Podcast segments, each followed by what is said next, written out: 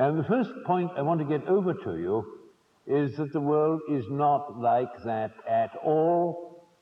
Or let us be more polite. The world in which I live is not like that at all. Bienvenue sur Radio Recyclerie, le podcast des idées, des débats et des écologies, à écouter en accès libre sur larecyclerie.com. Comment favoriser un débat de société serein autour du réchauffement climatique Une discussion proposée par Natura Science avec François Gémen, Émilie Petit et Anatole Chouard. Bonsoir à tous. Je suis euh, je suis la rédactrice en chef du média Natura Science, qui est un média en ligne consacré aux questions euh, d'écologie, de climat et de manière générale euh, d'urgence écologique et climatique. Et euh, si euh, on est réunis ce soir, c'est pour parler de la science et de son traitement dans les médias. Donc avec donc ce, ce, titre que vous avez vu, donc l'infox vient-elle de la science? Donc par ça, on a voulu interroger la place de la science dans la prise en compte des, euh, des problématiques liées à l'urgence écologique et climatique et surtout interroger la manière dont les médias traite ces informations-là.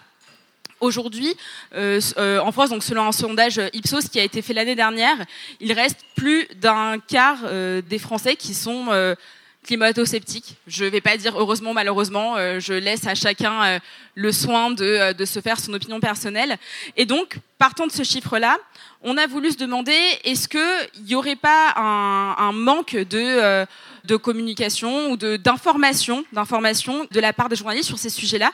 Et donc, pour en parler, pour essayer d'apporter quelques éléments de réponse à cette question, on accueille ce soir euh, François Gémen, qui est euh, politologue et euh, l'un des, des co-auteurs du rapport du GIEC. Émilie Petit, qui est journaliste spécialisée dans les questions d'écologie et de science et qui travaille aux médias 20 minutes, et Anatole Chouard, qui est vulgarisateur scientifique. Donc je vais sans plus tarder vous laisser la parole et Monsieur Gémen, si, si vous voulez commencer à, à donner votre, votre point de vue sur cette, sur cette question du traitement de de la science, en particulier lorsqu'elle parle de climat, par les médias. Bon, merci donc pour votre invitation. Merci surtout d'avoir organisé cette table ronde sur un sujet effectivement qui est très important puisqu'on voit l'enjeu que représente désormais la, la, connaissance par le grand public des enjeux scientifiques autour de la question du climat. Et une des premières questions que vous m'avez posées dans, dans le mail de, de dérouler la soirée, c'est comment je percevais l'opinion des Françaises et des Français au sujet du changement climatique. Euh, je dirais que je l'aperçois de façon assez euh, Je crois qu'il y a d'abord une certaine forme de consensus général dans la population désormais pour dire que le changement climatique est un problème important qui nécessite une réponse à la hauteur de l'enjeu. Mais pour autant, dès qu'on va creuser un peu, on se rend compte qu'il y a généralement énormément de flou concernant ce qu'il faudrait faire, les leviers qu'il faudrait actionner ou les mécanismes scientifiques qui conduisent au réchauffement climatique. Et donc, d'une certaine manière, je pense qu'on a réussi à quelque part, et pas juste nous, les, chercheurs ou journalistes, mais que la réalité des événements s'est aussi un peu imposée, que la plupart des gens reconnaissent la réalité du changement climatique. Ce qui est frappant, c'est de voir que le consensus scientifique, à savoir que le changement climatique est causé par les activités humaines, n'est pas encore accepté par l'ensemble de la population. Et que selon les études, vous avez entre 30% selon l'ADEME et 42-43% selon le CDE des Français qui pensent que l'activité humaine n'est qu'en partie responsable du changement climatique et que donc il y a d'autres facteurs également à chercher. Alors ça ne veut pas dire évidemment que ceux qui mettent cela en doute soient forcément climato-sceptiques, mais beaucoup de gens pensent que le changement climatique reste attribuable à d'autres facteurs que les activités humaines. Je crois aussi que par rapport aux leviers à actionner, je suis très frappé par exemple du nombre de gens qui considèrent qu'une solution efficace pour lutter contre le changement climatique, c'est de trier ses déchets trier ses déchets a sans doute une utilité pour plein de choses, et notamment dans la lutte contre le changement climatique. Enfin, pour le changement climatique, c'est quand même un levier d'action assez mineur, mais pourtant, pour beaucoup de gens, euh, vivre de façon écologique, ça veut dire trier ses déchets. Et donc, en fait, il y a un gros retard aussi dans la manière dont la population perçoit les enjeux, je crois, parce que simplement le tri des déchets a été longtemps promu comme étant une action écologiste et un petit geste qu'il fallait faire, et les gens ont tendance à mélanger un peu ce qui touche au climat et ce qui touche à l'écologie en général. Et donc je dirais qu'il y a encore un grand déficit de connaissances dans la population par rapport à cela. La grande question qui se pose à nous, scientifiques, dans la communication de la science, et notamment par rapport aux journalistes ou par rapport aux vulgarisateurs, euh, c'est de savoir comment faire en réalité pour communiquer sur la complexité et les incertitudes scientifiques. Euh, c'est-à-dire que plus vous allez communiquer sur la complexité ou les incertitudes, plus vous allez aussi laisser de place et de prise aux doutes ou à ceux qui pensent qu'il faut attendre d'avoir davantage de certitudes avant d'agir. Et donc la question, c'est comment est-ce que vous communiquez sur les certitudes scientifiques? Comment est-ce que vous communiquez sur les doutes et les incertitudes qui subsistent encore par rapport à tel ou tel phénomène ou par rapport à tel ou tel moyen d'action? Et encore plusieurs aspects de la science du climat où nous naviguons encore en territoire relativement incertain. Comment faire aussi lorsque les activistes, les militants et parfois les journalistes eux-mêmes s'emballent sur un sujet Et je vais donner ici l'exemple euh, assez bien connu parmi mes collègues de euh, cette fameuse phrase qui a accompagné la sortie du dernier rapport du GIEC sur Il nous reste trois ans pour agir. D'où vient cette idée qu'il nous restait trois ans pour agir? Simplement le fait que les modèles climatiques sont configurés sur des pas de temps de cinq ans. Et que donc vous avez tous les cinq ans, de 2020 à 2025, de 2025 à 2030, vous avez une série de variables qui changent de 5 ans en 5 ans. Et lorsque l'AFP reçoit le résumé du rapport, eh bien, il voit forcément qu'il y a un modèle climatique qui donne des évolutions entre 2020 et 2025. Ils reçoivent le rapport en 2022 et en conclut qu'il reste trois ans pour agir, qu'il reste trois ans avant d'arriver en 2025, ce que n'importe qui, avec de bases élémentaires en mathématiques, aurait pu dire. Si les pas de temps climatiques avaient été configurés sur 10 ans, l'AFP aurait vraisemblablement conclu il nous reste 8 ans pour agir. Et comme l'AFP a un très fort pouvoir prescripteur, toutes les ONG vont depuis reprendre en boucle, il reste 3 ans pour agir, parfois décliné de diverses manières. Par exemple, les activistes de dernière rénovation vont calculer le nombre de jours qui restent pour agir, et l'activiste qui va s'accrocher au filet de Roland Garros porte un t-shirt qui dit il nous reste 1018 ou 1028 jours pour agir. Le problème, c'est que scientifiquement, ce message des trois ans pour agir n'a aucun sens. Parce que d'abord, nous aurions dû commencer à agir il y a bien longtemps, il y a certainement 20 ou 30 ans, et qu'en 2025, il faudra encore agir face au changement climatique. On ne va pas juste arriver le 31 décembre 2025 et se dire voilà, c'est terminé, changement climatique, le problème est réglé. Et donc, en fait, ce message des trois ans pour agir, en même temps qu'il donne un sens de l'urgence et de la nécessité d'agir immédiatement, peut aussi porter des messages trompeurs quant au fait que nous aurions encore trois ans pour agir et que finalement il ne serait pas trop tard, ou qu'il ne serait plus nécessaire d'agir à partir de 2026. Et la question, c'est comment est-ce que vous faites pour contrer ça une fois que le message est parti et ça devient très compliqué, notamment parce que si vous commencez à rectifier cette information, vous donnez le sentiment de tirer contre votre camp.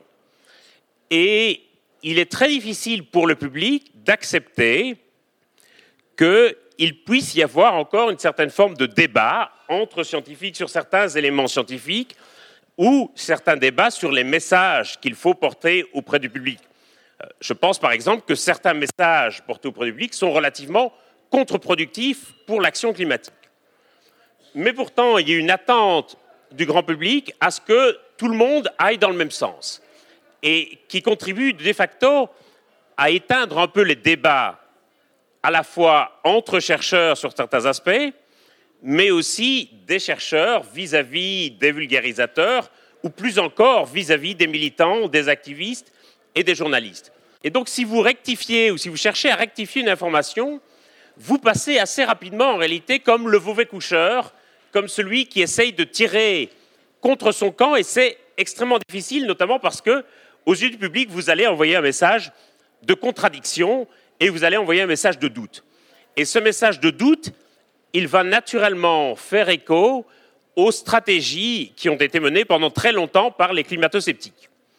Euh, les climato-sceptiques qu'on a vus énormément dans les médias, y compris dans les médias français pendant longtemps, cherchaient en réalité non pas à convaincre le public que le changement climatique n'existe pas, ils ne cherchaient pas non plus à les convaincre que le changement climatique n'était pas d'origine humaine, ils cherchaient avant tout à convaincre le public qu'il subsistait un doute au sein de la communauté scientifique.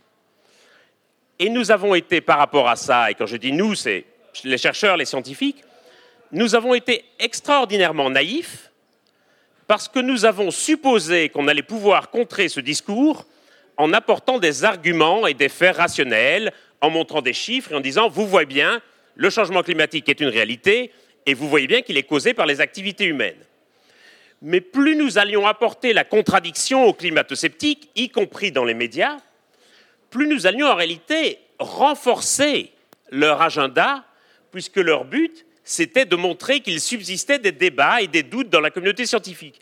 Et donc, plus on organisait de débats avec eux, plus ça servait leurs objectifs, puisque le grand public voyait quelqu'un débattre de l'option A, la personne en face débattre de l'option B, et que le grand public était finalement convaincu qu'il existait un doute entre l'option A et l'option B. Et donc je crois qu'en réalité, nous avons péché par naïveté et que le doute s'est maintenant assez durablement installé dans la population et que de ce fait, ça devient extraordinairement difficile d'essayer de débattre encore avec des journalistes, avec des vulgarisateurs ou avec des activistes, soit de certains éléments scientifiques, soit de certaines stratégies, soit de certains messages. Parce que vous passez pour le sale type qui va tirer contre son camp ou qui parfois, du haut d'arguments d'autorité ou de sa position scientifique, vouloir rectifier des activistes ou des militants bien intentionnés, mais qui parfois, malheureusement, je ne vais pas dire vont dire n'importe quoi,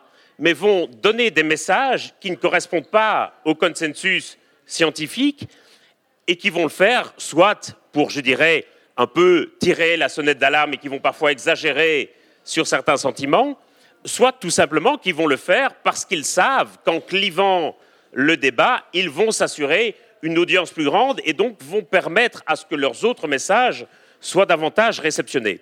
Et donc on est, je trouve, pour le moment dans une situation un peu compliqué par rapport à ça, où une forme de débat serein n'est pas possible parce que le doute s'est instillé dans la population. Merci François Gémen. Émilie Petit, sur euh, cette question euh, du doute, justement. Euh, oui, bah justement sur cette question du doute. après, je pense qu'il il y a une communication peut-être qui a été mal faite et de la part des journalistes et de la part des scientifiques sur le fait qu'en science, de toute façon, il existe de toute manière un doute raisonnable, ce qu'on appelle le doute raisonnable, et ça c'est hyper important. Euh, après, effectivement, au fil des années, ce doute raisonnable est devenu euh, chimère euh, quand on parle du réchauffement climatique, de la crise climatique, d'écologie. En revanche, je pense aussi, moi, en tant que journaliste, j'entends les, critiques, notamment sur les titres, qui peuvent être parfois exagérés ou qui peuvent être anxiogènes. Il y a un vrai débat autour de la peur aussi, justement, à ce sujet. Mais c'est vrai que j'ai l'impression, en tout cas, qu'on en parle très peu. Mais euh, les médias, il faut savoir qu'on est en pleine crise et la, crise des médias existe depuis 2008. Qu'à un moment donné, on peut aussi parler des coulisses de ce qui se passe dans les rédactions pour essayer d'expliquer justement euh, ces problématiques autour des médias qui vont euh, parfois exagérer ou qui vont reprendre peut-être effectivement une dépêche AFP puisque l'AFP fait autorité dans les médias de manière un peu succincte ou euh, trop synthétique, sans rentrer dans les détails. Il y a un vrai choix qui doit être fait de la, part des journalistes, notamment euh, en termes d'interlocuteurs. Ça, c'est un vrai problème qu'on a pu voir notamment en 2010 avec Claude Allègre, qui était sur tous les plateaux télé et qui a fait beaucoup de mal bah, à la science, et puis aussi aux médias, puisqu'on s'est un peu tous fait avoir. Je pense qu'il y a une vraie, une vraie sélection. Peut-être, Émilie, que tu peux rappeler euh, oui, pardon, euh, pour Claude Allègre, oui, pour ceux qui n'auraient pas le. Bah, euh, donc Claude Allègre, géochimiste, me semble-t-il, si je ne dis pas de bêtises, qui a sorti un livre donc en 2010 qui s'appelait L'imposteur, l'imposture climatique, pardon. Et qui a allègrement falsifié des tableaux, des courbes, des chiffres, et notamment repris de certains rapports du GIEC, euh, qui euh, était euh, bah, climato-sceptique, qui l'est toujours d'ailleurs, ça n'a pas changé, qui a fait beaucoup de mal et qui a retardé justement la mise en action par rapport à la crise climatique. Voilà, pour le petit point historique pour revenir à ce que je voulais dire, c'est que les médias, donc on est en pleine crise depuis 2008. Que, alors moi, je vous ai fait une petite liste parce que quand même, en fait, je pense que vous avez tous suivi le lancement de la charte pour un journalisme à la hauteur de l'urgence écologique. Euh, c'est une très bonne chose, c'est un très bon début. Euh, en revanche, ce qui, à mon sens, manque dans cette charte, c'est justement un point média, c'est-à-dire pour informer le public sur les difficultés qu'on peut nous rencontrer en tant que journaliste. Je suis pas là pour me victimiser, pas du tout. Euh, c'est juste que j'ai l'impression qu'on en entend très peu parler, et ça me semble très très important pour essayer de comprendre justement tous les mécanismes qui sont à l'œuvre quand on parle de science et qu'on parle notamment de la crise climatique. Donc je vous ai fait une petite liste juste pour que vous vous rendriez compte. C'est des médias que vous connaissez, euh, qui ont tous subi des plans sociaux. Donc, quand dit plans sociaux, euh, ça va d'une suppression de 10 postes à jusqu'à presque 200 postes euh, dans des rédactions qui, certes, ont un certain effectif, mais amputer de 200 postes, c'est énorme. donc, si je me permets de faire la petite liste. Donc, on a l'équipe, un plan social donc, entre 2019 et 2020. le Parisien en 2020, 20 minutes en 2021 et en 2022. L'Express en 2019 on a BFM Télé RMC 2020. Et puis en PQR, on a Sud-Ouest en 2020, euh, Centre France La Montagne en 2020, La Voix du Nord 2021-2022 et qui avait déjà subi un plan social en 2017. C'est vraiment pas pour me victimiser, mais c'est juste pour que vous compreniez aussi les difficultés qu'on peut avoir à traiter ce genre de sujet, qui est euh, parfois euh, très compliqué quand on manque d'effectifs, quand on manque de formation aussi. Euh, on peut parler aussi de ça. Hein, euh, les formations à destination notamment des journalistes en sciences environnementales euh, datent d'à peu près 4 ou 5 ans, pas plus, donc c'est quand même très récent. Donc dans les rédactions, on a quand même beaucoup de journalistes qui ne sont pas formés à ces questions-là. Je vais prendre mon exemple personnel pour vous donner une idée, mais moi je sais que j'ai commencé à traiter à parler d'écologie et de climat en 2019, et je me suis vite rendu compte en fait de mes limites c'est-à-dire qu'à un moment donné, quand on n'a pas fait forcément, euh, quand on n'est pas ingénieur, euh, quand on n'a pas fait des études voilà, euh, scientifiques, on a tout de suite du mal à appréhender certains sujets, et notamment les rapports du GIEC qui sont quand même très costauds, on ne dirait pas le contraire. voilà.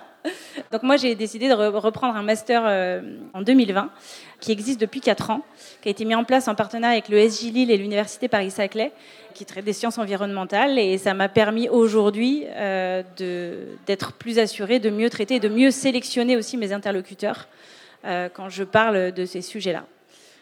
Merci beaucoup. Oui, Anatole, toi en tant que vulgarisateur scientifique, comment tu perçois cette problématique et qu'est-ce que, qu'est-ce que tu apportes en étant un vulgarisateur par rapport au travail des journalistes, par exemple? Déjà, bonjour à tous et merci pour l'invitation. Je pense à mon humble avis, que le rôle du vulgarisateur, c'est de réconcilier certaines personnes avec les sciences. Donc euh, voilà, j'essaye de faire ça au mieux, mais heureusement, il y en a plein d'autres. Et moi, je vous ai préparé des petites slides euh, pour voir ça, comment on peut faire ça et poser un peu un constat. Alors, donc ça, c'est la première slide. Donc je ne sais pas si vous connaissez ce site Our World in Data. C'est incroyable si vous voulez des statistiques sur quelque chose qui se passe dans le monde. Ils vous font des graphiques euh, vraiment très propres avec des sources qui sont vraiment top. C'est vraiment un très bon site. Et donc, pourquoi je dis réconcilier les gens avec les sciences? Parce que là, on a un sondage mondial. Il y a 140 euh, 000 personnes qui ont répondu dans plein de pays différents. Et là, c'est How much do you trust science? Et donc, on voit que là, la plupart des gens, en tout cas en France, ok, ils ont un bon degré de confiance envers la science. Mais par contre, si on change un tout petit peu la question, là, il y a une deuxième. Et donc, on voit qu'il y a d'autres pays beaucoup moins. Mais si on change un tout petit peu la question, et cette fois-ci c'est How much do you trust scientists? Et donc là, c'est plus la science, c'est les scientifiques. On se dit, bon bah, normalement, bon bah, les scientifiques, ils, juste, ils, bah, ils font les recherches sur la science, ça ne devrait pas trop changer. Là, les réponses, elles, changent pas mal. Alors la question était posée un petit peu différemment. Avant, c'était oui, je, je, trust science ou bien non. Là, c'est euh, mon degré de confiance est élevé, moyen ou faible. Et là, quand même, on voit qu'il y a peu de personnes, que ce soit euh, partout dans le monde en fait, qui a un degré de confiance en la France, en la France, en la science, qui est très élevé, enfin élevé même. Et donc, on voit aussi que en Europe de l'Ouest, bon, c'est mieux que dans certains autres continents, mais il y a encore beaucoup de progrès à faire. Donc ça, c'est, on va dire, le constat. Et sur la slide d'après, il y a aussi un autre enjeu dont on n'a pas parlé, et ça, c'est vraiment, moi, ce qui me tient le plus à cœur, c'est que la plupart des articles scientifiques, en fait, traitent aussi de politique. Et ça, ça peut être très compliqué, puisque comme on sait qu'un avis politique, bah, il peut être vrai ou faux, on peut être d'accord, pas d'accord, si il est mélangé avec de la science, c'est là où on peut se dire ah oui, mais euh, c'est pour ça que je ne suis pas d'accord avec certains scientifiques et encore pire, pas d'accord avec ce que dit la science. Bon, j'ai trouvé les statistiques que sur un certain pays que vous connaissez bien.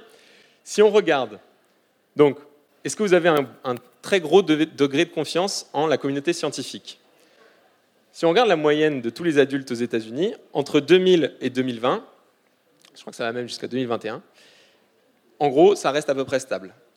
Mais par contre, si on regarde les démocrates, en fait, ça augmente. Et les républicains, il y en a, ils étaient 50% à peu près à avoir un très haut degré de confiance envers les scientifiques. Et maintenant, ils sont plus que 34%. Alors, pourquoi? Bon, vous imaginez, je pense pourquoi depuis 2019-2020, là, il y a eu des gros écarts. Ce n'est pas forcément les sciences du climat, c'est peut-être d'autres types de sciences. Mais il y a quand même ce gros écart qui fait que contrairement au GIEC qui ne veut pas faire de recommandations politiques, eh bien, parfois, il y a des articles, des vulgarisateurs, des journalistes, un peu de, tout le monde, qui essayent de reprendre, mais en rajoutant du politique au-dessus, on va dire, en plus du message, et donc qui brouillent le message de base. Pourquoi les, vulgarisateurs scientifiques euh, bah, Je pense qu'il devrait y en avoir de plus en plus à cause du constat qu'on vient de voir. Aussi parce que si on regarde les jeunes, les 14-24 ans, euh, donc là c'était en 2016, en fait on passe beaucoup de temps sur Internet, ça je ne vais, pas vous l'apprendre. Parfois on a l'impression que les réseaux sociaux, on, oublie en fait à quel point on les utilise de plus en plus massivement et que c'est vraiment un phénomène hyper récent. Et donc là si vous regardez, c'est un graphique qui se termine en 2019 mais vous voyez donc euh, Facebook, YouTube qui augmentent énormément. Donc là, on peut faire beaucoup de vulgarisation scientifique là-dessus. Il y a plein d'autres choses sur Facebook et YouTube que de la vulgarisation scientifique, mais voilà, ça donne au moins des médias où on peut être euh, présent. Et à quel point ça, tout ce monde qu'on a, on a l'impression, voilà, on oublie que c'est que c'est hyper récent. Là, regardez, en 2018-2019, TikTok est juste ici, tout petit par rapport à d'autres médias. Donc voilà, c'est quelque chose qui est en train de changer hyper vite. Et donc, je pense, à mon humble avis, qu'il faudrait encore plus de vulgarisateurs scientifiques pour qu'il y ait moins de tous les problèmes qu'on a décrits euh, jusque-là et qu'on va avoir le plaisir de décrire euh, toute la soirée ensemble. Et donc voilà, je pense qu'il y, a la place. Voilà, ça c'est euh, les trucs pour dire qu'il y a la place. Ensuite, sur les autres slides, bon, vous en avez déjà parlé, donc maintenant vous avez en image ce que vient de dire François Géven. Donc, qu'est-ce qui peut mal se passer? On a besoin de plus en plus de vulgarisateurs, de journalistes scientifiques, mais parfois ça peut mal se passer. Bon, voilà, il nous reste trois ans pour agir. Alors, il y en avait quand même qui mettaient un point d'interrogation. Voilà. Plus que trois ans pour agir. Et il y en avait quand même, voilà. D'où vient cette phrase censément extraite du rapport du GIEC Bon, bah, d'où vient cette phrase? On va regarder en image cette fois, mais on va le faire rapidement. Voilà, ça c'est la phrase originale C1, Global GHG Emissions, blablabla. Et donc, ça, ça ne peut pas faire le titre d'un article. Bon, malheureusement, bon, ils disent en gros, ce que, vous venez d'expliquer. Donc ça doit être entre 2020 et 2025. Et en plus, ce qu'on ne dit jamais vraiment, c'est les probabilités qui sont assignées aux courbes pour rester sous les 1,5 degrés et sous les 2 degrés.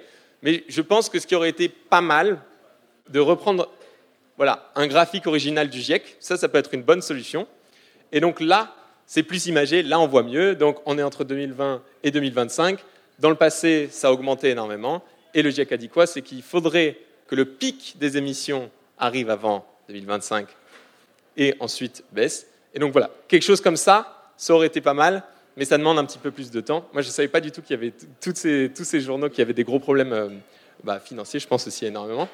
Mais quelque chose comme ça, mais là, il faut plus rentrer dans les rapports originaux, ça prend plus de temps, et j'en ai bien conscience. Merci beaucoup Anatole. Maintenant, j'aimerais euh, qu'on échange de manière un petit peu moins euh, cloisonnée et que euh, ce soit un petit peu plus vivant entre entre nous quatre. Et la première question que j'ai envie de vous poser par rapport à tout ce que vous avez dit, c'est une question qui s'adresse plutôt à à toi, Émilie, pour commencer. Est-ce que tu ne penses pas que les problématiques d'effectifs dans la profession, et là je me fais un petit peu l'avocat du diable, étant donné que je, je, fais la même profession que toi, que je suis journaliste également, est-ce que c'est pas un petit peu une fausse excuse par rapport à euh, l'importance de, ces sujets et la mission même qu'on a, nous, en tant que journalistes, de, devoir informer correctement? Est-ce que dans un débat comme celui qu'on a là, on peut sérieusement euh, se dire oui, mais euh, on n'est on pas assez nombreux, oui, mais il y a ces, ces plans sociaux, par exemple? Je pense qu'on ne peut pas se cacher derrière ça, ça c'est sûr. Il y a une responsabilité des journalistes qui traitent de ces sujets et chacune des rédactions que j'ai citées qui ont subi des plans sociaux ont des journalistes quand même qui sont dédiés au traitement de l'environnement, du climat, de l'écologie, euh, qui savent d'ailleurs très bien le faire euh, pour euh, la plupart. donc on ne peut pas se cacher derrière ça. En revanche, il y a des choix éditoriaux qui ne sont pas forcément du fait des journalistes eux-mêmes qui vont euh, découler euh, notamment des... Des pressions qui peuvent être subies parce que un, journal, ça reste une entreprise privée, hormis France Télévisions, euh, qui est l'exception.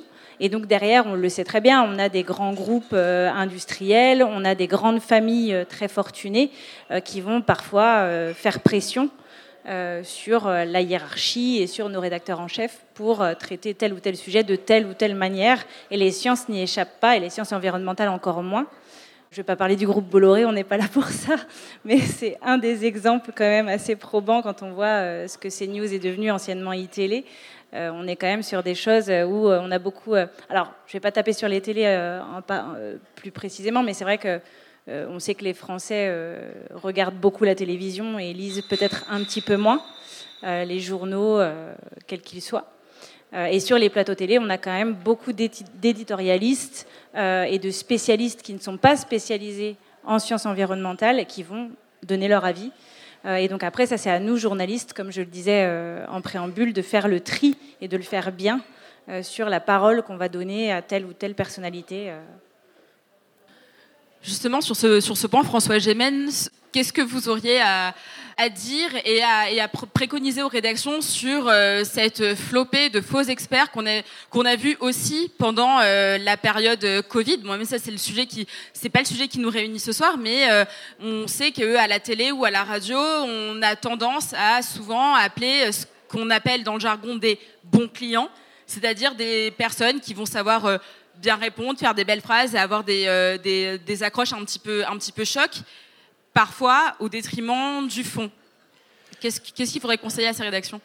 Je sais pas, moi j'ai tendance à pas trop blâmer les médias en fait. J'ai tendance à dire c'est plutôt aux scientifiques de devenir des bons clients. Et une des raisons pour lesquelles parfois les médias n'invitent pas des scientifiques, et je parle ici essentiellement des, des, médias euh, audiovisuels, c'est parce que parfois les scientifiques sont pas toujours des, des bons clients et dont ont parfois des difficultés à exprimer les choses de façon claire. Très prosaïquement, si les médias audiovisuels veulent avoir davantage de scientifiques sur leur plateau, ils doivent considérer que ce sont des gens qui ont un vrai métier à côté.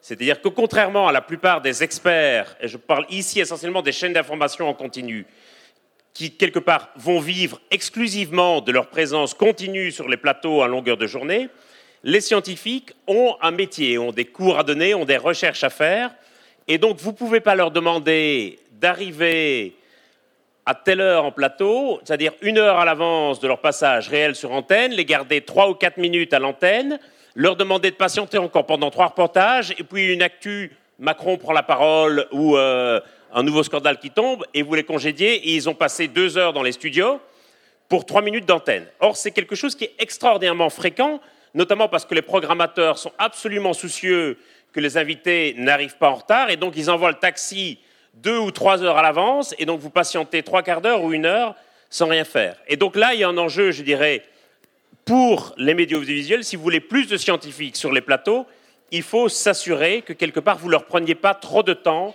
et que vous maximisiez et que vous rentabilisiez au maximum le temps qu'ils vous donnent dans les studios. Et que vous ne les placiez pas dans des situations où ils vont se retrouver sur un plateau avec plein de tocards qui, quelque part, vont décrédibiliser la parole scientifique. Et donc moi, ça m'arrive, et j'essaye autant que possible, ne pas le faire, mais ça m'arrive parfois de m'être vu proposer des débats avec Laurent Alexandre, par exemple. J'ai envie de dire, mais qu'est-ce que vous voulez que j'aille débattre avec Laurent Alexandre? Je ne dis pas qu'il n'a pas sa place sur un plateau, je veux censurer personne, mais clairement, il y a des sortes de débats purement idéologiques où les gens vont s'envoyer des noms d'oiseaux, et il y a des moments où on essaye que le débat repose un peu sur des faits euh, ou sur la science. Ça, c'est quelque chose d'important. L'autre aspect, je dirais, et peut-être pour rebondir sur l'intervention d'Anatole, je pense que de la part du grand public, il faut aussi accepter que les scientifiques soient des citoyens qui puissent avoir une opinion, y compris une opinion sur d'autres sujets que leur sujet d'étude. Euh, et moi, qui travaille sur le climat, je suis toujours très frappé comme les gens s'imaginent que je considère qu'il n'y a que le climat dans la vie. Par exemple, lors de la campagne présidentielle, j'ai soutenu Yannick Jadot, et donc il y avait plein de gens qui me disaient Mais comment c'est possible de ne pas soutenir Jean-Luc Mélenchon Puisque vous travaillez sur le climat et que vous considérez que le climat c'est important, Mélenchon a une meilleure chance que Jadot, a globalement le même programme que Jadot sur le climat, et donc vous devriez soutenir Mélenchon. Comme si je ne pouvais pas avoir d'autres raisons de ne pas vouloir soutenir Jean-Luc Mélenchon. Et ça, je dirais que c'est vraiment un, gros défaut de la gauche, c'est d'avoir une sorte d'assignation à un camp et de considérer qu'un scientifique qui travaille sur le climat ou sur tel ou tel sujet est forcément dans une sorte de camp idéologique. La droite fait beaucoup mieux la différence entre la parole scientifique et la parole du citoyen chercheur. Ça, c'est quelque chose qui me paraît. À part quand c'est la droite de CNews, là. À part quand c'est la droite de CNews. Non, je parle ici de la droite euh, démocrate et républicaine. Autre exemple que, que, je veux donner, parce que je trouve qu'il illustre assez bien le truc. Récemment, Le Monde se fait l'écho d'une étude que moi je ne considère pas très significative, mais enfin eux la considèrent significative, sur les seuils de rupture. Et Le Monde me commande une tribune pour appuyer cette étude sur les seuils de rupture à partir des inondations au Pakistan. Et il se trouve que l'article sur ces seuils de rupture et ma tribune paraissent le jour de l'annonce du décès d'Élisabeth II. Et donc évidemment, l'essentiel de la une est prise par Élisabeth II, et il y a quand même, en accroche de une, un renvoi vers ma tribune et vers l'article sur les seuils de rupture.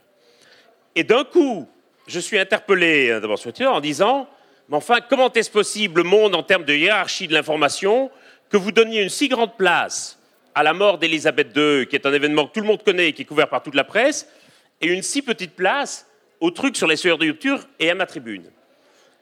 Et là, j'ai répondu Mais attendez, la mort d'Élisabeth II est un événement de portée mondiale. L'étude sur les seuils de rupture sera toujours valable la semaine prochaine et ma tribune n'est pas non plus l'information du siècle. Et donc, si j'avais été le directeur de la rédaction du Monde, j'aurais choisi exactement la même une et j'aurais aussi fait ma une sur le décès d'Elisabeth II. Et là, d'un coup, c'est le scandale général dans la communauté. Comment est-il possible qu'en tant que chercheur sur le climat, vous ne considériez pas que ce soit le climat qui doit faire la une des journaux tous les jours et qui doit faire la une de toutes les éditions des journaux télévisés? Et donc, c'est assez difficile parfois pour toute une série de gens bien intentionnés d'accepter le fait qu'on peut être chercheur sur le climat et considérer que d'autres éléments peuvent aussi avoir de l'importance. Justement, sur, euh, le dernier point que vient d'aborder euh, François Gémen, Émilie, euh, est-ce que tu penses qu'il n'aurait pas été, dans l'exemple du monde, opportun, par exemple, de sortir cette tribune à un autre moment et de ne pas la reléguer à une place beaucoup plus faible à côté de euh, la, mort d'Elisabeth II, qui était effectivement un événement mondial, pour euh, ne peut-être pas véhiculer cette impression que euh, les, les, questions climatiques sont moins importantes. Tout comme, là, bon, là c'était la mort d'Elisabeth II, mais Demain, il y aura la, Coupe du Monde au Qatar et on va d'abord parler des scores qui vont être faits par les équipes et ensuite éventuellement des conditions climatiques sur place. Est-ce qu'il n'y a pas effectivement un problème au niveau de la hiérarchisation de l'information et du moment où ces informations-là sont sorties? Alors, je travaille pas au Monde, donc je veux pas euh, non plus juger euh, des, choix éditoriaux. de, euh, manière générale, hein, pas, sur le Monde. non, non, bien sûr, bien sûr. Mais, mais par exemple, pour, reprendre cet exemple du Monde, peut-être que après, il y a eu une obligation de coller, coller entre guillemets à l'actualité, c'est-à-dire que peut-être cette étude sur les seuils de rupture avait venait d'être publiée et donc en parler trois ou quatre jours plus tard n'avait pas forcément de sens et que la tribune justement permettait de renforcer en fait cette étude, enfin en tout cas de répondre à cette étude. Donc, euh, je pense que, en termes de publication, peut-être le timing euh, bah, était malheureux, mais, euh, était obligatoire. On ne pouvait pas sans doute faire autrement.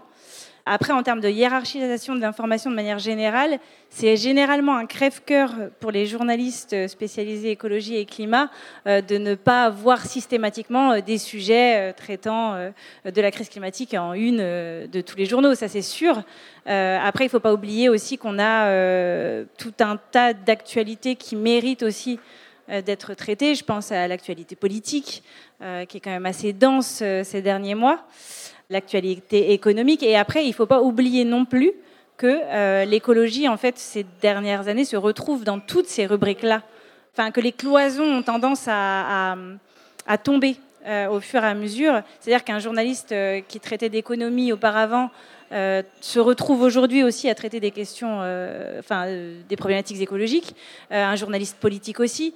un journaliste culture aussi va se retrouver à faire ça. Un journaliste de sport justement on parlait de la Coupe du Monde euh, au Qatar, va forcément à un moment donné être obligé en fait de traiter d'écologie. Quand on parle de cette Coupe du Monde, c'est inévitable. Donc euh, je pense que je pense qu'en fait, euh, d'un point de vue éditorial, comme l'écologie et le climat se retrouvent un peu dans tous ces sujets-là, dans toutes ces rubriques, finalement, il suffit en fait de, bah, lire les articles tels qu'ils sont et, on retrouvera en fait le climat dans un peu tout ça. Je pense. C'est de plus en plus le cas en tout cas.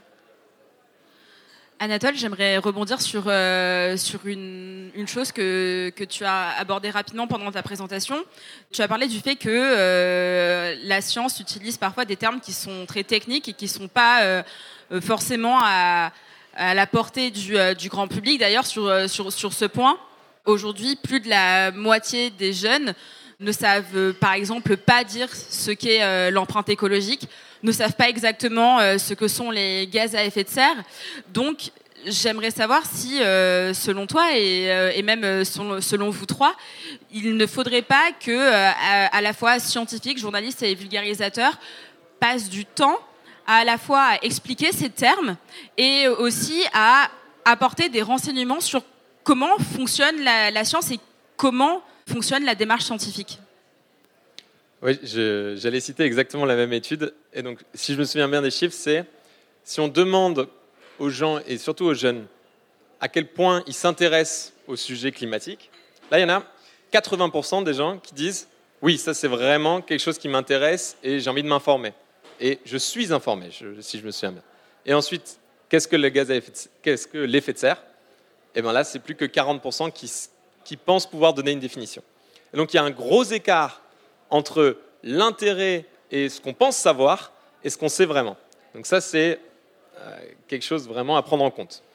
Et donc je pense aussi que des messages qui pourraient arriver, donc euh, peut-être, euh, je ne sais pas, sur les limites planétaires, sur le GIEC, sur des, messages qui sont très forts, peut-être, et qui sont nouveaux, comme parfois il y a des nouveaux rapports qui sortent, eh bien, peut-être que ça intéresse moins aussi parce que les gens se disent, ouais, mais en fait, bon, je sais déjà, ou bien euh, dans les grandes lignes, j'ai compris, les détails, je m'en fous. il peut y avoir peut-être un, sujet comme ça. Est-ce qu'il ne faudrait pas justement passer du temps à expliquer ces termes? Oui, mais alors, il faut absolument passer du temps. Mais là, je pense, moi j'ai un énorme respect pour les journalistes, et il y a une grosse différence à faire entre les actus et ensuite le journalisme de fond. Par exemple, si on reprend l'exemple du Monde, là, si vous allez sur le... Je ne sais pas si vous connaissez les vidéos du Monde sur YouTube, plan B. Et donc là, on ne reprend pas forcément les actualités, mais on peut prendre du temps. Bon, eux, c'est à peu près des vidéos de 15 minutes, mais ils en font plein, donc ils peuvent prendre du temps sur, euh, sur un sujet en plusieurs vidéos. Et là, voilà, il y a deux temporalités différentes entre les actus et le journalisme de fond. Et je pense que sur le journalisme de fond, c'est absolument ça qu'il faut faire. Émilie? Ouais, ouais, je te rejoins complètement. Et ces vidéos de plan B, si vous connaissez pas, sont vraiment très, très, euh, très, très intéressantes. Après, je pense qu'effectivement, en tant que journaliste, on a une responsabilité euh, dans l'utilisation du vocabulaire. Euh, c'est-à-dire qu'il faut absolument pas partir du principe, et on en parlait en off un peu tout à l'heure, que tout le monde connaît le GIEC, que tout le monde sait de quoi on parle quand on parle des émissions de gaz à effet de serre et surtout que tout le monde sait que les émissions de gaz à effet de serre, c'est euh, le charbon, le pétrole et le gaz. Il faut absolument qu'on se fasse violence et qu'on le rappelle euh, systématiquement dans nos articles. Et il faut qu'on explique un peu plus et peut-être qu'on se tourne un peu plus sur le côté, euh, enfin, sur le fait de vulgariser. C'est, en, vrai, en réalité, un journaliste doit toujours vulgariser, informer et vulgariser. Et peut-être que parfois, mais à culpa, effectivement, on, on, omet un peu cette vulgarisation parce qu'on part du principe que comme on parle de climat depuis euh, les années 70, euh, et encore, je ne remonte pas plus loin, mais euh, on part du principe que tout le monde connaît et que tout le monde sait. Mais ce n'est pas forcément le cas, effectivement. Un aspect aussi qui me semble assez compliqué, et peut-être assez compliqué notamment en lien avec l'émergence de la vidéo comme média d'information, c'est que en matière de recherche sur le climat, il y a également beaucoup de recherches qui sont conceptuelles. Si je prends, et on parlait du fait que le, vocabulaire reste parfois mal compris, si je prends par exemple le concept de limite planétaire, l'intérêt premier de cette recherche, c'est d'abord de conceptualiser une façon d'identifier les grands équilibres du système Terre.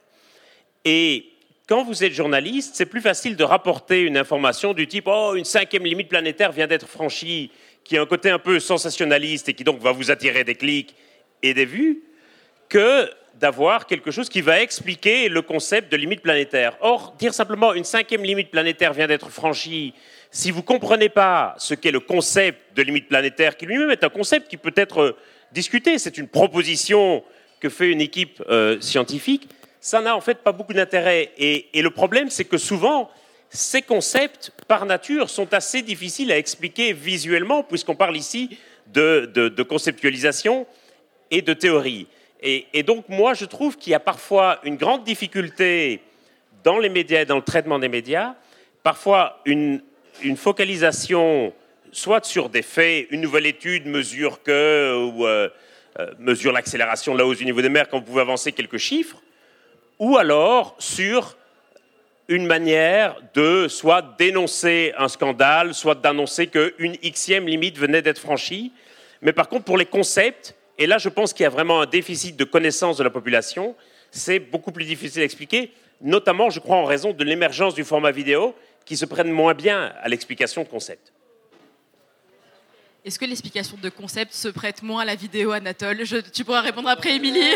non, non, non, euh, je voulais juste euh, euh, rajouter que peut-être en tant que journaliste, on, a une difficulté supplémentaire, c'est-à-dire que plus on va parler de chiffres et plus on va parler de concepts, plus on va essayer d'expliquer ça, plus on va se, frotter finalement à un lecteur qui va vite zapper parce que justement, euh, c'est pas forcément ce qu'il va attendre d'un média, il va attendre quelque chose de plus simple, voilà, de très vulgarisé, de très simplifié finalement, par rapport à l'étude de, de, base.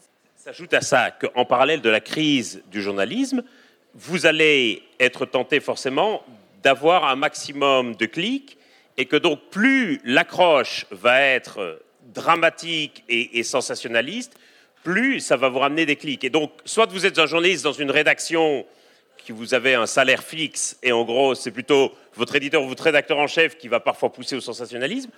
Mais parfois, quand vous êtes, et je dis pas du tout que c'est votre cas, Nathalie, mais parfois quand vous êtes un vulgarisateur ou un vidéaste qui vivait de ça sur YouTube et, ça et votre salaire va concrètement dépendre du nombre de clics que vous allez parvenir à générer.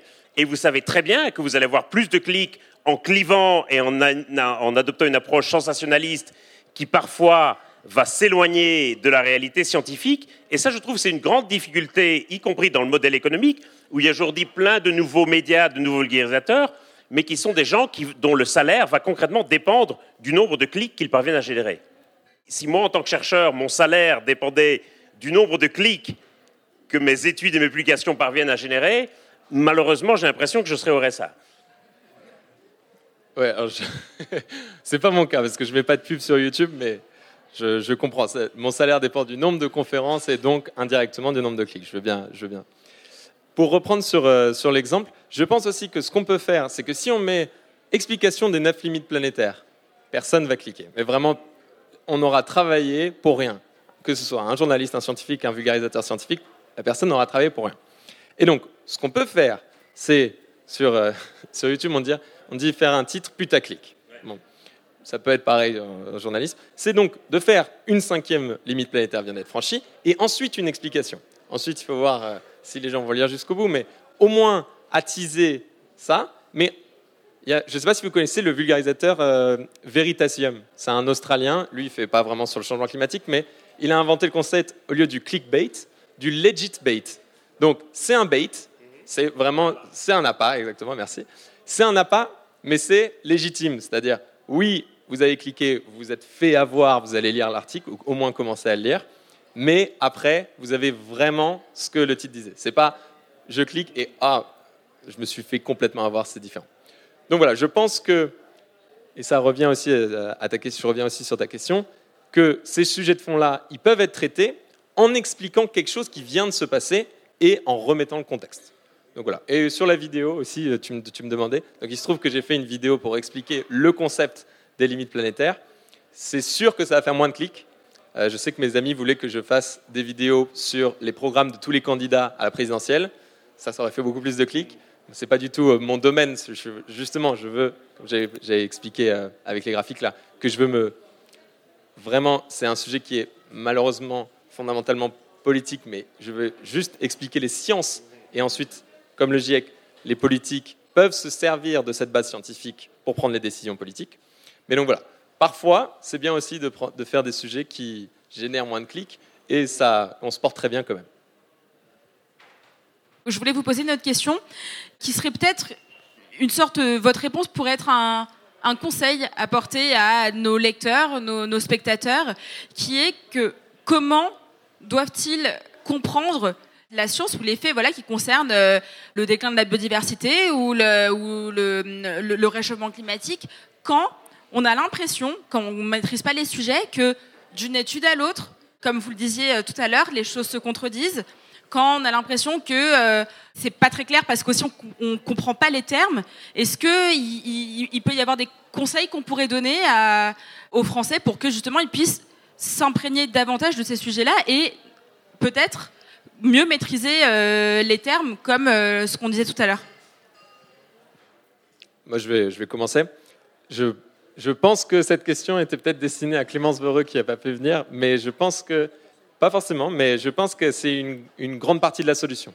Donc, c'est-à-dire, donc elle, elle travaille sur l'éducation plutôt que journalisme ou vulgarisation. Et là, il y a un gros problème parce qu'on est hyper en retard sur l'éducation aux sujets environnementaux. Donc, pour les générations qui vont suivre, on va dire ce problème va être moins important. Mais là, on est clairement en retard et donc malheureusement, cette éducation, elle doit se faire par les journalistes, par les vulgarisateurs, parfois même par les scientifiques eux-mêmes. C'est plus compliqué. Je n'ai pas la solution à ce problème. Euh, moi, j'ai tendance à faire assez confiance aux lecteurs, euh, en, me disant que je ne suis pas là pour les éduquer, je suis là pour les informer.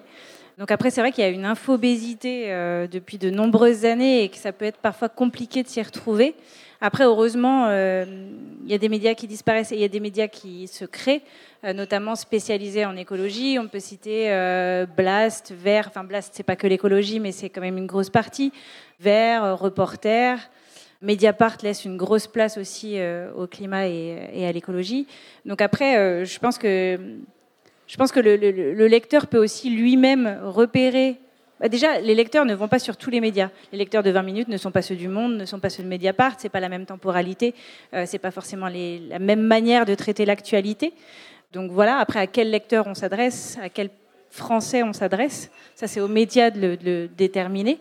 Et après, je pense que la clé, peut-être, elle réside dans le fait d'avoir des sources sûres. c'est-à-dire repérer des journalistes qui, qui sont vraiment spécialisés environnement, climat, écologie, qui vont traiter régulièrement de ces sujets-là, qui les traitent depuis plusieurs années.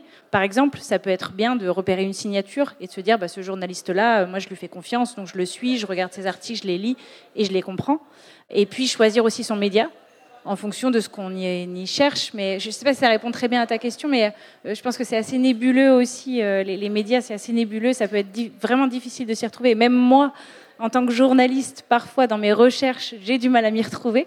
Donc j'imagine même pas le lecteur.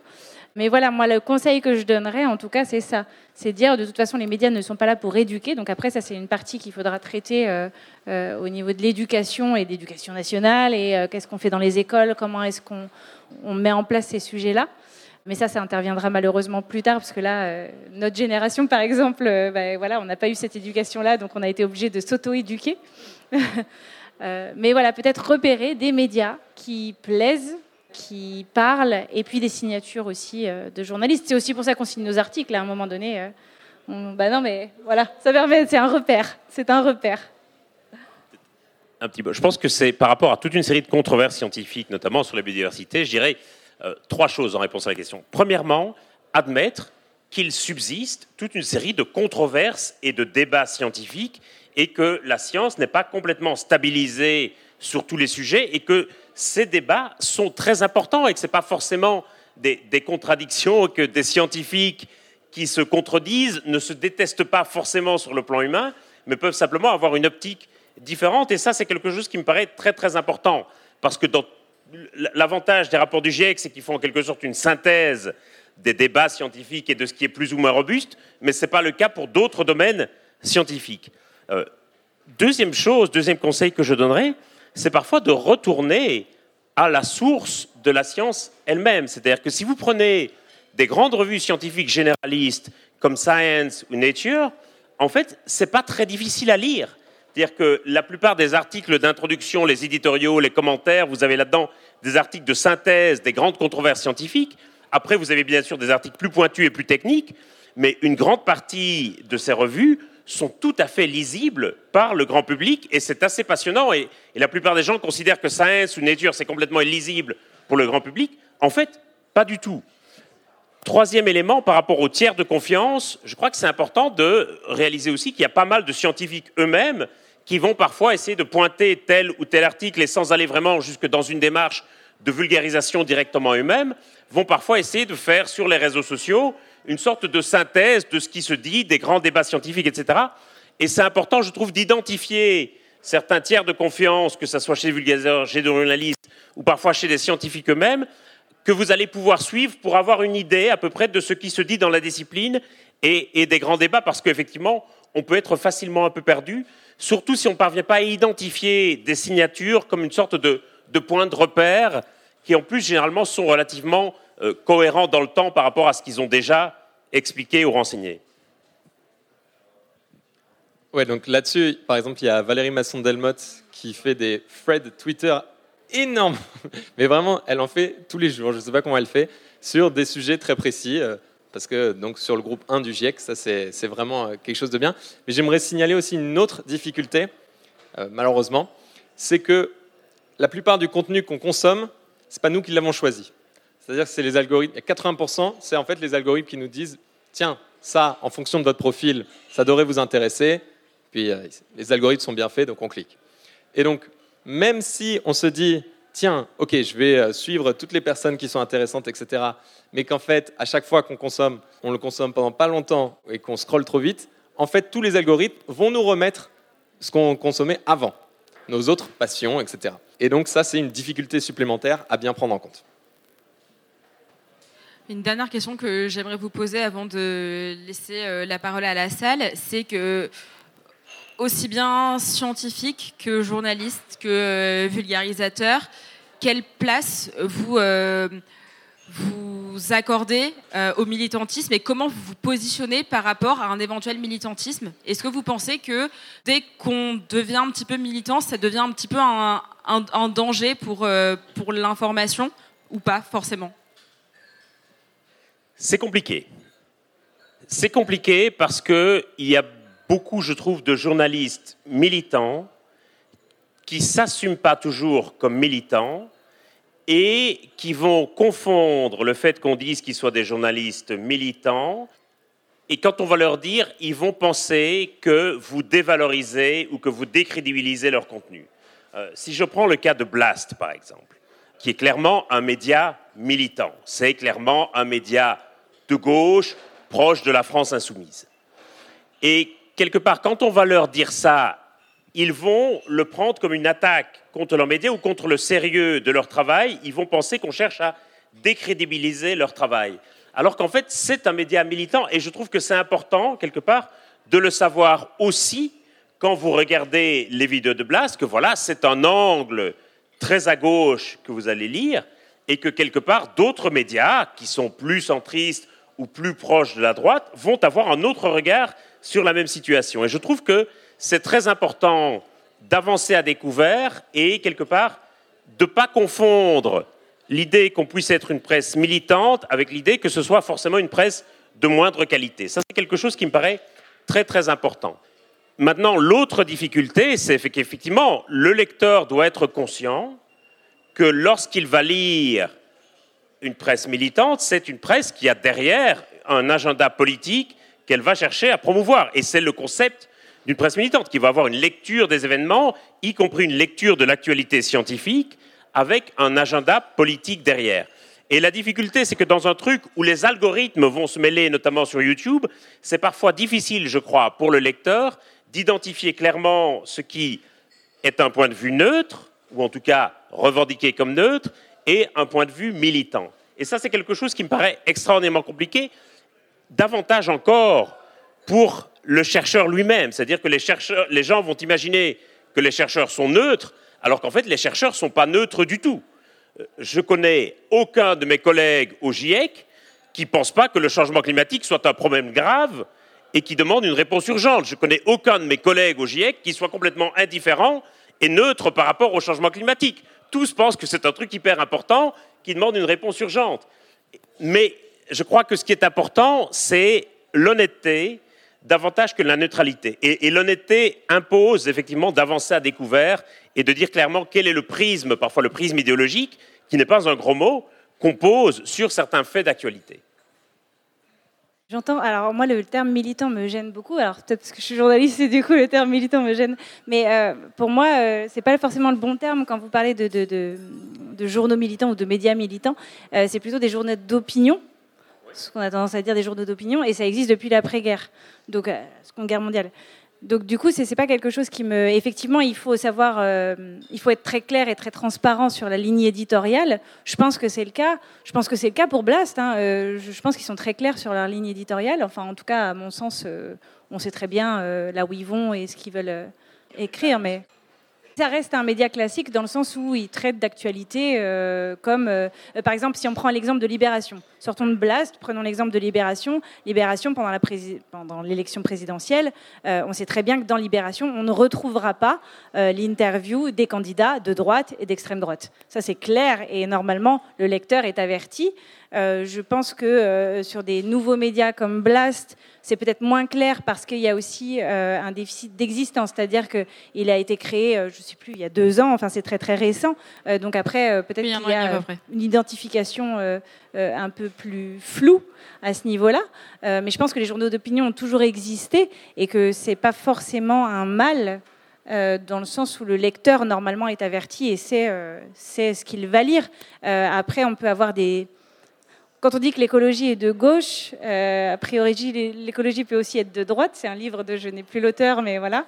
Mais par exemple, quand on voit le Figaro euh, qui interviewe euh, Yves Roucotte, donc qui est philosophe et spécialisé en sciences politiques et qui donne son avis sur le climat en considérant que l'activité humaine n'est pas forcément la cause principale de la crise climatique, c'est un vrai problème. Et donc là, il faut que le lecteur puisse aussi identifier le Figaro, journal de droite, clairement, journal d'opinion. Euh, et puis là aussi, on a un déficit aussi, comme je le disais, de choix euh, dans les interlocuteurs. On n'interviewe pas Yves Roucotte en lui posant des questions sur le climat, clairement. Mais, voilà. Mais à l'inverse, vous allez avoir dans la presse de gauche des gens qui vont vous dire le changement climatique, c'est la faute du capitalisme, par exemple, qui est un point de vue qui peut se défendre, mais c'est un point de vue aussi idéologique. Et donc je crois que c'est très important, et moi c'est quelque chose qui m'inquiète un peu, notamment parce que à cause des algorithmes qui vont présenter les vidéos à la suite de l'autre, sans que le média soit clairement identifié, qu'il n'y ait plus la possibilité pour le lecteur d'identifier ça. Et je crois que c'est très important de savoir qu'effectivement, une presse d'opinion, quand on achète l'humanité, on sait bien qu'on va avoir une presse de gauche, disons, assez militante et proche des vues du Parti communiste. Quand on achète le Figaro, sait qu'on va avoir un journal proche des vues de la droite. Mais quand on va avoir une vidéo d'un média, je ne suis pas sûr que le, spectateur fasse clairement l'identification du média. Juste, euh, vraiment, vraiment, avant de donner la parole à la salle, parce que l'heure tourne malheureusement, est-ce que ce que vous êtes en train de, dire tous les deux, euh, François Gémen et Émilie Petit, c'est pas quelque part que selon la source de l'information, donc on a, un biais, mais est-ce que ça, c'est pas justement problématique par rapport à la science Parce que la science établit des faits normalement. Donc normalement, on, ne devrait pas se dire ah ben si je lis Libération, je vois ça. Si je lis euh, Le Figaro, je vois quelque chose d'autre. Est-ce que, là, justement, ça ne montre pas le biais politique dans le traitement des, sujets scientifiques, a fortiori lorsqu'il parle de climat et d'écologie, c'est pas un vrai problème Ah ben c'est certain. Enfin, c'est-à-dire que moi je sais bien que je reste le même scientifique, mais selon les trucs que je vais poster, je vais avoir des appels de Libé et de Mediapart ou des appels du Point et du Figaro. Et clairement, ça ne va pas être les mêmes sujets qui vont les intéresser. Et c'est vrai que dans un monde idéal, pourriez-vous dire, vous avez la science, vous, postez un truc scientifique, normalement, ça devrait intéresser et Libé et Le Point.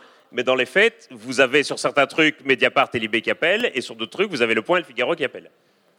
Après, je pense que je vais reprendre euh, ce que vous disiez euh, sur les scientifiques, c'est-à-dire que bah, derrière, il y a des humains aussi. Euh, c'est vrai que quand on est journaliste, on n'aime pas dire qu'on est militant. Après, on a forcément une idéologie, on a forcément des convictions. Et à un moment donné, on essaye de faire en sorte que ça ne se ressente pas dans notre traitement de l'actualité. Mais je pense que naturellement, on va avoir tendance à prendre tel fait ou tel fait, à le mettre plus ou moins en avant en fonction de l'angle qu'on va choisir, puisque chaque article, en fait, euh, dans les médias n'existe pas. Attention, ça c'est un leurre, enfin c'est mon opinion, mais pour moi l'objectivité n'existe pas. À partir du moment où, où un sujet est traité par quelqu'un, il y a forcément un angle, il y a forcément un biais, il y a forcément quelque chose derrière, son éducation, peu importe sa formation, fait qu'il va traiter ce sujet-là de telle manière et qu'on ne le retrouve pas traité de la même manière chez un autre journaliste. Donc après, ça, c'est quelque chose de très humain finalement et de très naturel. C'est aussi parfois une question de relations humaines. Parfois, vous avez des journalistes qui vous appellent tout le temps, quasiment sur tous les sujets, y compris des sujets qui débordent un peu de votre domaine d'expertise. Et vous avez des journalistes qui ne vous appellent absolument jamais, y compris lorsqu'ils traitent d'un sujet qui est pile au milieu de votre centre d'expertise. Si vous avez euh, des, questions euh, pour, euh, pour nos invités, la parole est à vous. Bonjour, euh, bah déjà merci pour toutes ces présentations, c'était vraiment intéressant. Moi, il y a une question que je me posais en fait en vous entendant parler sur tout ce que vous avez dit quasiment, et par exemple sur les limites planétaires, j'avais l'impression que ce que vous décriviez, c'était vraiment le monde des réseaux sociaux et pas tant le monde des articles et du journalisme. Par exemple, euh, sur les limites planétaires, effectivement, les titres, ils sont contraints par une taille réduite et on ne va pas expliquer ce qu'est une limite planétaire, mais il me semble voir souvent dans les articles la définition, l'explication. Et du coup, je, est-ce que vous ne pensez pas que c'est plutôt du côté de l'éducation aux médias, l'éducation des lecteurs qu'il faut aller oui, oui, oui. Euh, je, pense qu'effectivement, euh, après ça, ça reprend un peu ce que je disais sur le choix des médias qu'on va aller lire, le, choix des signatures qu'on va plus ou moins suivre, et aussi ce que disait François Gémen sur ou, Anatole sur le fait de suivre certains scientifiques, notamment sur les réseaux sociaux, qui sont des sources sûres et des sources reprises d'ailleurs par les journalistes eux-mêmes. Mais euh, il y a une responsabilité des lecteurs aussi. Et comme Anatole, toi tu l'as aussi bien dit, c'est que parfois on est euh, euh, obligé de titrer sur quelque chose qui va être un peu bah, clickbait, enfin voilà, mais que derrière, effectivement, si le lecteur va au-delà du titre, et c'est pas toujours le cas. normalement, l'explication y est, si le travail est bien fait, l'explication y sera, et l'interlocuteur, les interlocuteurs notamment pour les limites planétaires, euh, seront normalement des sources fiables. Euh, voilà. Globalement, c'est rare. C'est-à-dire que la plupart des gens, effectivement, ne lisent plus aujourd'hui le monde en continu de la première à la dernière page. Les gens ne regardent plus la télévision en linéaire et donc ne regardent plus la totalité d'une émission. Et donc les gens ne voient plus que des fragments de titres ou d'articles. Et je dirais c'est encore pire pour les émissions de télévision, y compris pour les émissions un peu longues, où vous développez un point de vue dans la longueur et qui se retrouvent reprises et commentées sur les réseaux sociaux à partir d'extraits d'une minute ou d'une minute trente euh, qui sont souvent tirés hors du contexte. Et donc vous ne savez pas ce que la personne avant a dit, ni ce que la personne après a dit. Et c'est ce bout d'extrait que la plupart des gens voient et commentent en réalité. Oui, pour, euh, pour voir le plus de choses possibles en 24 heures, le petit tip, c'est de regarder tout en x2. Mais euh, après, on retient peut-être un peu moins. Bonsoir. Euh, merci beaucoup pour votre, vos, interventions. alors moi, quand je, je suis journaliste scientifique et quand je, j'écoute ce genre de conférences ou de, de discussions sur la presse et le climat, j'ai toujours l'impression qu'il y a un impensé, ou plutôt une réduction au fait que les gens sont dotés exclusivement d'un cerveau doté d'une raison raisonnante, et que plus on met de l'information dans les têtes, et plus on va comprendre ce qui se passe. Et je trouve que là, il y a un impensé journalistique. Alors, je ne sais pas si, enfin, ma question est peut-être plus pour Monsieur François Gémen. Est-ce qu'il ne faudrait pas mettre aussi un peu d'émotion dans toutes ces problématiques euh, graves, parce qu'il s'agit de vie et de mort et par exemple, je sais que Valérie Masson-Delmotte refuse de faire état de ses affects publiquement parce qu'elle dit non, moi j'ai une, figure de euh, scientifique un peu froide et austère et je dois, dois pas dire que je suis paniqué. François Gémen, mais c'est valable également pour euh, Émilie ou, Anatole, est-ce qu'il faudrait aussi penser à des nouvelles façons de traiter un sujet? Euh, voilà, par exemple, un, grand mathématicien qui est Alexandre Grothendieck, dans les années 70, disait qu'il en était arrivé au point que plus on met d'informations dans la société, et en fait, ça, ça n'arrange pas les choses. Euh, voilà. Et d'ailleurs, c'est amusant parce que je ne sais pas si c'était voulu, mais le premier euh, journal écologiste francophone, c'est La Gueule ouverte. Et Alexandre Grothendieck était dans cette constellation-là. Voilà, merci. C'est honnêtement très compliqué. et effectivement, Valérie, qui est quelqu'un qui a évidemment des affects comme tout le monde, effectivement se fait une religion de, n'absolument pas les montrer et de ne pas du tout montrer non plus d'opinion politique.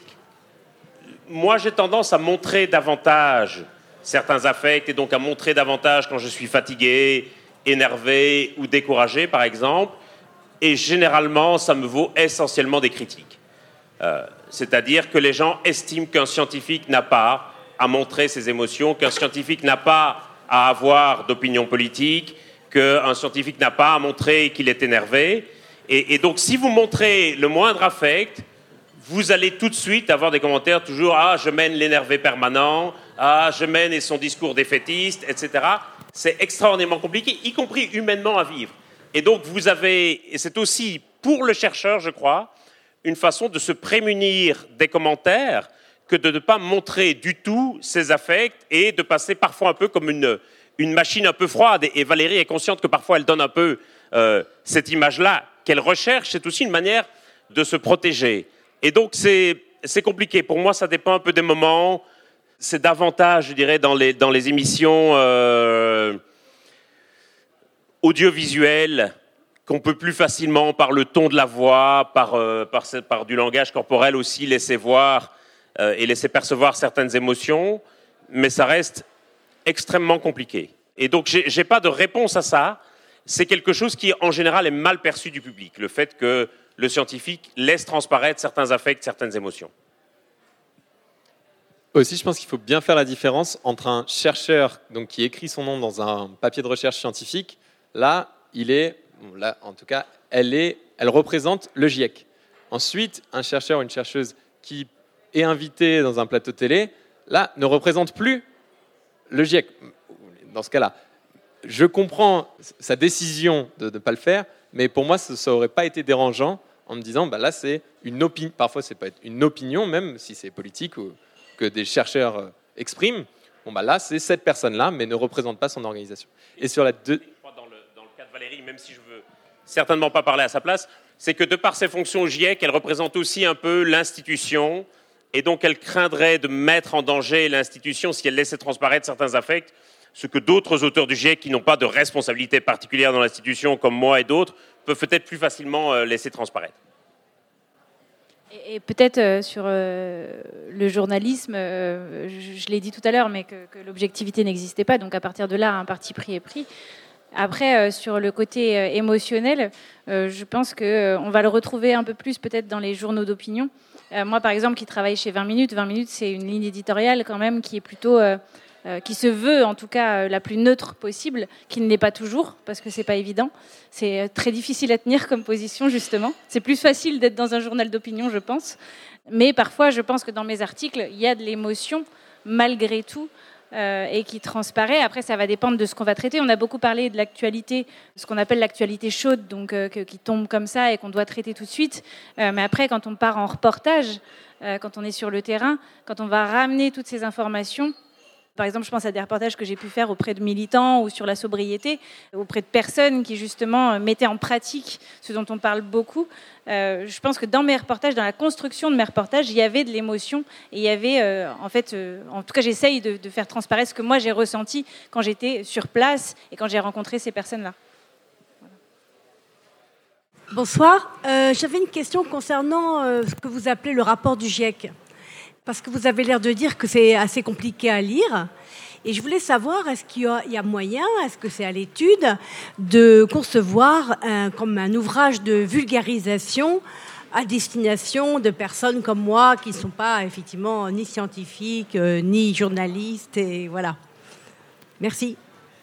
Oh, sincèrement, il y en a beaucoup, hein Des choses comme euh, Le climat en 30 questions de Christophe Cassou et de Valérie Masson-Dalmotte, par exemple c'est très très accessible.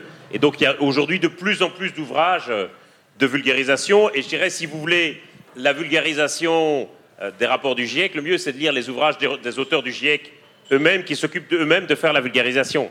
Mais vous avez raison de dire que le rapport du GIEC est très difficile à lire. Moi, il y a plein de passages que je ne comprends pas.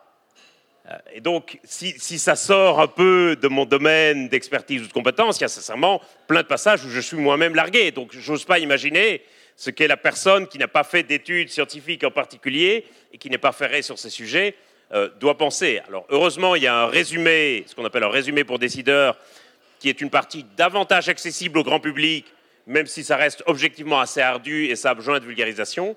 Mais sincèrement, il y a beaucoup d'ouvrages de vulgarisation. Je vous conseille de repérer quelques-uns des, auteurs du GIEC et, d'aller voir leurs ouvrages de vulgarisation. Le mieux, je trouve, c'est Le climat en 30 questions de Christophe Cassou et de Valérie Masson-Delmotte. Oui, donc c'est vrai que pour chaque rapport, il y a à peu près 3000 pages, ensuite un résumé technique en 150 pages, le résumé aux décideurs, mais qui fait quand même 50 pages et qui, pendant longtemps, était que en anglais. Donc euh, ça peut faire beaucoup. Je vous promets que j'étais pas venu ici pour faire ma pub, mais là, là pour cette question. Donc euh, si ça vous intéresse, j'ai fait des résumés avec les graphiques originaux du GIEC pour groupe 1, groupe 2, groupe 3, des vidéos de 10 à 15 minutes où j'explique tout pour des personnes pas forcément euh, qui connaissent ces sujets-là. Si ça peut intéresser. Bonsoir. Euh, ma question euh, s'adresse à vous en tant que rapporteur du GIEC. Vous nous disiez que euh, les médias de gauche vous appelaient sur certains sujets et par curiosité, sur quels sujets vous appellent les médias plutôt classés à droite? Les médias de gauche m'appellent souvent sur des sujets liés aux impacts du changement climatique à l'étranger.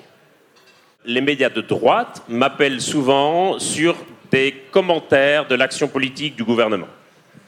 Et donc sur des mesures, voilà, la Convention citoyenne pour le climat, euh, un tel ministre annonce son intention de faire ceci. Euh, et donc je m'appelle beaucoup pour des commentaires de type politique. Les médias de gauche m'appellent plutôt pour des commentaires de catastrophes et d'événements marquants à l'étranger dans les pays du Sud. Voilà, Ce n'est pas une règle générale et absolue, mais c'est une tendance. Bah, de, nouveau, j'ai une autre question. Euh, cette fois, c'est une question vraiment technique. Je ne sais pas si vous voulez passer du temps dessus, mais moi, j'ai vraiment pas bien compris euh, cette fameuse phrase du GIEC où ils disent que qui a été interprétée en disant il reste plus que trois ans pour agir. J'avais envie, si vous pouviez peut-être me l'expliquer un petit peu mieux, et notamment vous parler de cette histoire des pas de 5 et 10 ans que j'ai pas lu dans la phrase du GIEC. Et voilà, je voulais en savoir plus si possible. Je vais essayer d'être aussi clair que possible le GIEC travaille à la fois avec des scénarios qui décrivent différentes possibles évolutions du monde, y compris différentes trajectoires d'émissions de gaz à effet de serre en fonction de différentes variables économiques, politiques, euh, culturelles, démographiques. et travaille aussi à partir de modèles qui vont donc modéliser comment le climat va réagir avec tel ou tel niveau de concentration de gaz à effet de serre. Les modèles vont être calibrés sur des pas de temps de 5 ans, et donc on va voir l'évolution entre 2020 et 2025, entre 2025 et 2030, 2030 et 2035, etc. Et la phrase qui a donné lieu à, à cette interprétation des trois ans disait de mémoire, pour que le scénario de 1,5 degré et le plus de chances de se produire, au-delà de 50%, il faudrait que les émissions mondiales atteignent leur pic entre 2020 et 2025. Et à partir de là, on en a déduit plus que trois ans pour agir. Alors qu'en réalité, ça correspondait uniquement à un scénario, je dirais le scénario le plus optimiste et le plus positif, et qu'il y avait d'autres scénarios qui effectivement arrivaient sur des élévations de température différentes et parfois sur des pas de temps différents. Alors ce serait encore pire en fait si on voulait être plus précis scientifiquement, du coup?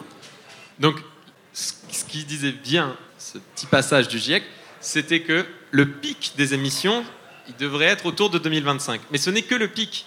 C'est-à-dire les émissions augmentent encore, on atteint le pic, ça commence à descendre, mais c'est pas du tout fini, la partie n'est pas du tout gagnée.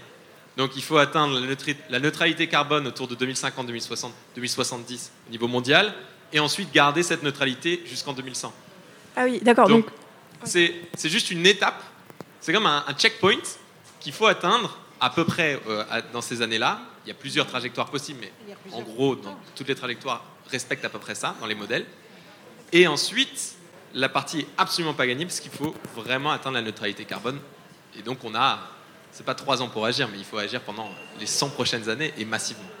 Enfin, en fait, je me rends compte que c'est hyper euh, compliqué parce qu'il me semble qu'il y a une. Euh, le, CO2 reste dans l'atmosphère, donc ça veut dire qu'en fait, même si le pic descend, l'action pour l'atteindre, elle doit être faite bien avant. Si j'ai bien compris ou pas Oui, c'est-à-dire que donc le CO2 a une durée de vie dans l'atmosphère d'au moins 100 ans. Donc, globalement, si on arrêtait les émissions de gaz à effet de serre maintenant, on imagine que le taux de concentration de gaz à effet de serre dans l'atmosphère pourrait commencer à baisser vers le début du 22e siècle. Et donc que la température pourrait commencer à baisser vers le début du 22e siècle. Le scénario dont il était question, c'était de dire que le pic était atteint maintenant et qu'après il y avait une baisse très importante des émissions, en d'autres termes, qu'on arrêtait à peu près tout maintenant, et qu'en plus, pour atteindre les 1,5 degré, il fallait aller rechercher du carbone dans l'atmosphère et le ramener sur Terre. Ce qui est une autre complication, parce que la question c'est qu'est-ce qu'on fait du carbone une fois qu'on l'a ramené sur Terre, sachant que le relâcher dans l'atmosphère n'est pas une option puisque ça annulerait l'action qu'on vient d'entreprendre. Mais donc la grande difficulté, effectivement, au-delà, c'est que il y a un effet retard très profond par rapport aux actions qui sont engagées. On n'a pas la possibilité de faire immédiatement l'expérience de la conséquence de nos actions. Euh, et que, effectivement, les effets du changement climatique pour à peu près les 20 prochaines années sont déterminés par les émissions passées, à cause d'un phénomène qui s'appelle l'inertie climatique, le fait que le climat met environ une vingtaine d'années même s'il y a encore des incertitudes sur la durée exacte, on va dire une vingtaine d'années, à répondre à ce qu'on envoie dans l'atmosphère. Ça veut dire que quoi qu'on fasse maintenant, jusqu'en 2040 à peu près, ça ne changera rien. Nous avons encore la possibilité de déterminer par contre comment les températures vont continuer à augmenter à partir de 2040. Mais par contre, ce qui est certain, c'est que de notre vivant, les températures ne baisseront pas parce qu'on sera mort avant 2100. Enfin, sauf miracle technologique en médecine. C'est une des difficultés, je dirais, dans la communication du changement climatique, c'est de faire accepter que le changement climatique est irréversible, donc il n'y a pas de retour en arrière, les températures ne vont plus baisser, mais par contre, on a encore la possibilité de déterminer par nos actions quel sera le niveau de hausse des températures futures, en tout cas post-2040. Merci beaucoup, merci à vous, merci François Gémen, merci Émilie Petit, merci Anatole Chouard, merci à vous.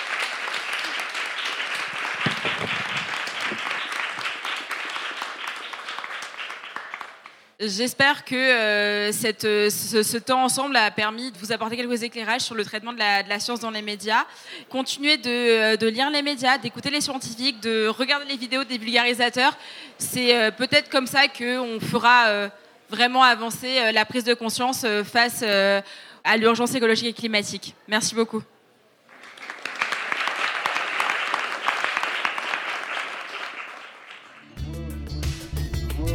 Merci pour votre écoute. Toutes nos émissions sont disponibles en podcast sur larecyclerie.com. Vous pouvez également suivre nos actualités sur Facebook, Instagram ou, encore mieux, venir échanger avec nous à la recyclerie au 83 boulevard Ornano à Paris, métro porte de Clignancourt.